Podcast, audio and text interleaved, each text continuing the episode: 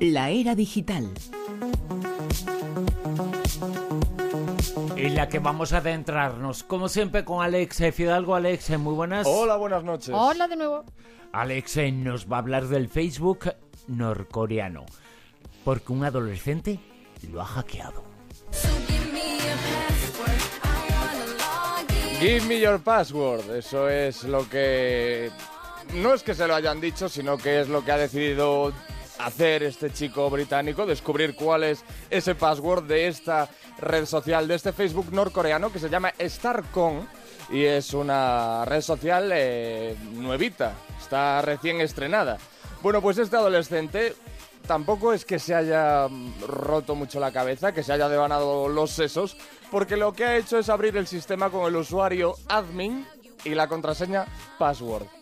Hablaba al inicio del programa de que, bueno, Corea del Norte es eh, popular, entre otras cosas, por su hermetismo y, y por su, eh, ¿cómo decirlo?, su neurosis con el tema de la seguridad, etcétera, etcétera. Pues ya ves, no le ha costado nada a este chico, que por cierto, no tiene ningún tipo de formación especial en temas de, de informática y de, y de pirateo.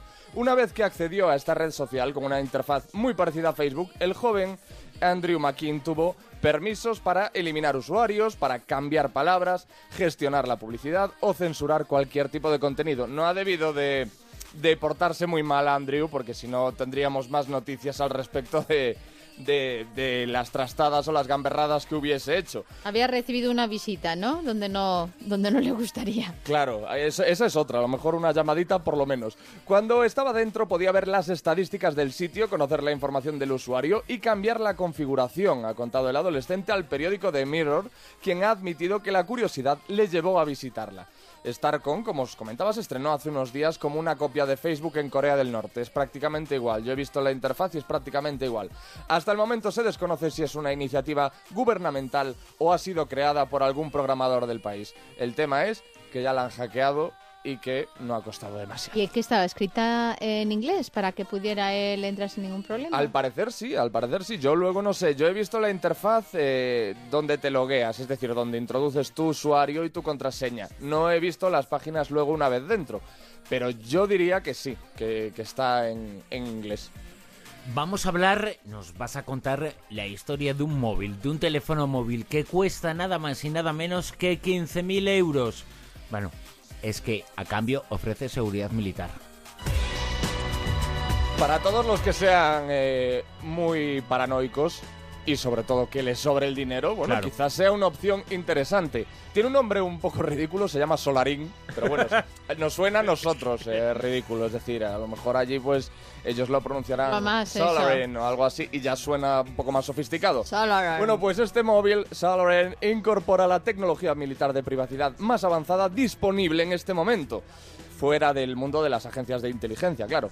La empresa se asoció con Coolspan, que es una firma especializada en seguridad, en comunicaciones eh, celula- celulares, móviles, para integrar el cifrado AES, la misma tecnología que usan muchos ejércitos para proteger sus comunicaciones. Se activa por un interruptor de seguridad en la parte posterior del teléfono. Esto me llama la atención, es decir, no está permanentemente activada esa seguridad militar. Es decir, cuando tú estés manejando datos eh, mm, especialmente eh, confidenciales, eh, tú tienes que pulsar ese botón. Y ahí es cuando se genera esa, esa protección frente a cualquier tipo de hackeo. Además, el terminal viene con protección contra amenazas de Zimperium, que es una firma especializada en ataques cibernéticos a móviles que trabaja con Google y ha descubierto y desactivado muchas amenazas contra el sistema operativo Android. El tema es, ¿merece la pena? ¿Está realmente justificado su precio? Bueno, por ejemplo, Andy Boxall, que es editor en la revista tecnológica Digital Trends, se pregunta cuál sería la diferencia eh, para alguien que se compre un móvil normal con el, por ejemplo, el- él ejemplifica diciendo el Galaxy S7 con Samsung Knox, que es un sistema de seguridad de la compañía surcoreana, y dice que si tiene eso y un antivirus y un anti-malware muy buenos y que lo cuide bien, ¿cuál sería la diferencia con este otro móvil que tiene esa seguridad militar y que cuesta 15.000 euros? Bueno, esto ya es algo que a mí se me escapa, él eh, sabe más que yo de todo esto y deja ahí la cuestión. Que dices, yo soy lo más, porque mi móvil tiene seguridad militar. O sea, Claro, bueno, para eso hay esas versiones de, de iPhone y de todos los móviles en oro, o sea, cubiertas eh, Sí, de Swarovski, diamantes, de cristal de todo. Swarovski. Qué horterada. Antes eh, hablabais de las impresoras en 3D. Bueno, pues son protagonistas en esta historia, que es eh, la historia de un pingüino que gracias a esas impresoras puede volver a andar. Viendo aquí un puente entre la era digital y azul y verde, porque efectivamente vamos a hablar de Bagpipes, que es como se llama ese pingüino que puede volver a andar gracias a la impresión 3D. Es un pingüino que en 2007 perdió una pata cuando quedó eh, atrapado en la red de un pescador en Nueva Zelanda. Desde entonces ha vivido en el International Antarctic Center de Christchurch, en eh, ciudad de Nueva Zelanda. Debido al accidente, Bagpipes se había acostumbrado a trasladarse fuera del agua usando el pico y las aletas. Pero ahora podrá volver a caminar. Los especialistas del centro han conseguido recrear su pata gracias a una impresora 3D y ahora Bagpipes está en pleno proceso de adaptación a su nueva extremidad. Por ahora lleva una pata de plástico, pero el equipo ya está trabajando para crear una prótesis de goma antideslizante. Ahora él eh, tiene una, una provisional, pero le están creando una que, vamos, va a ser una gozada. que se adapte mejor a sus necesidades. Es verdad, damos aquí muchas noticias en la era digital de, de grandes avances y de grandes cosas, sobre todo en el ámbito de la salud, que se están eh, consiguiendo gracias a las impresoras 3D. ¿eh? Hoy, hoy hemos contado alguna y las perspectivas que hay en el futuro, ¿eh? Esto acaba de empezar. Yo ya sabes que, bueno, siempre tengo un poco, siempre me debato entre, entre el yin y el yang en todo el tema este de las nuevas tecnologías y con las impresoras 3D me pasa lo mismo, porque como sabéis, bueno, pues una impresora 3D tanto puede imprimir una prótesis como puede imprimir un arma.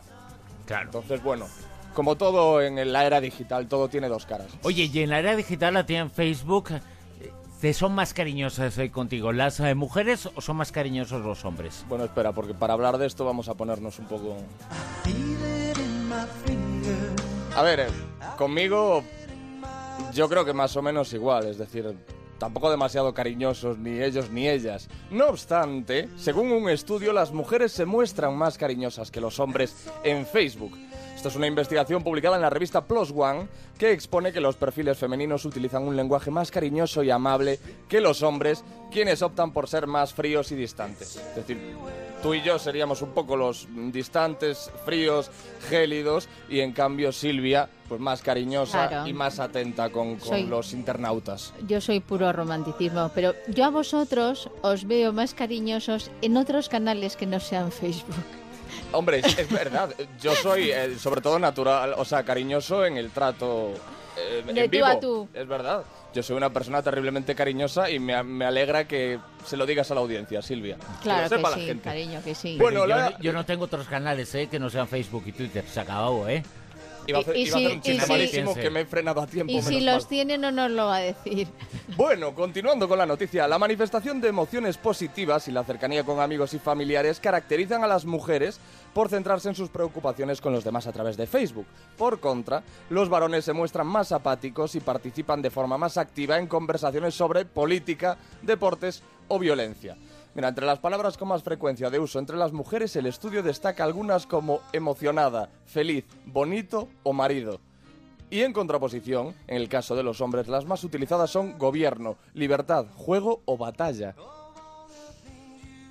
¿Y, quién, y quién ha hecho este estudio? La revista Plus One, a través de una aplicación que se llama My Personality, que es una aplicación de Facebook que predice la personalidad de- del usuario basándose en los me gusta. Ah, bueno, Claro, pero eso es que eso es peligroso. A, a ver, a mí por ejemplo me gustan mucho em, los combates de artes marciales mixtas. Yo soy un seguidor de esa disciplina deportiva.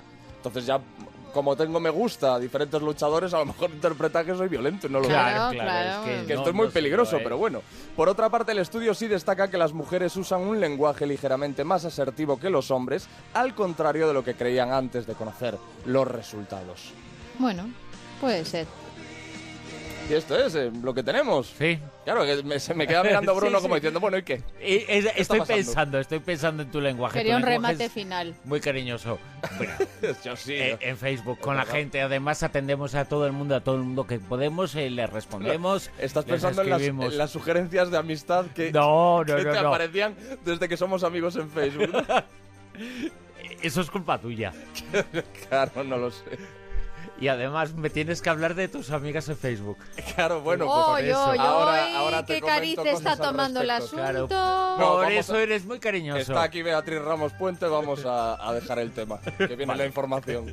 Bueno, pues os, escucha- os pone firmes rápido. escuchamos la información en Onda Cero y después escuchamos a José Luis Salas, eh, también Alexa Fidalgo. José Luis Salas, con No Son Horas, eh, quedaos en la sintonía de Onda Cero Radio. Ya sabéis que dentro de muy poquitas horas, ahí está en la página web, el programa entero.